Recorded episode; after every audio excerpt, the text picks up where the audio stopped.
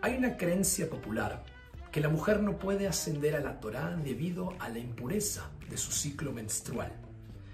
Esta creencia popular no solo que no tiene base talmúdica o alágica, sino que incluso es contraria a lo que el Talmud establece. Y es una costumbre, una creencia errónea. El Talmud, en el Tratado de Berajot, en la voz de Rabbi Yehuda, establece que las palabras de Torah no son susceptibles de adquirir impureza ritual. Y esta es la visión talmúdica que siguieron incluso los poskim, los legisladores posteriores, entre ellos el Rif, Maimónides, el Rosh, Tur e incluso Joseph Caro.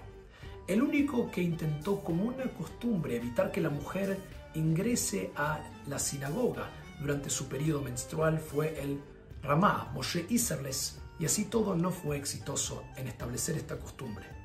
De todas maneras, la mayoría de los poskim que se dedicaron a estudiar el tema en profundidad, ninguno de ellos menciona la impureza del periodo menstrual como algo que evita justamente el acercamiento de la mujer a la Torah.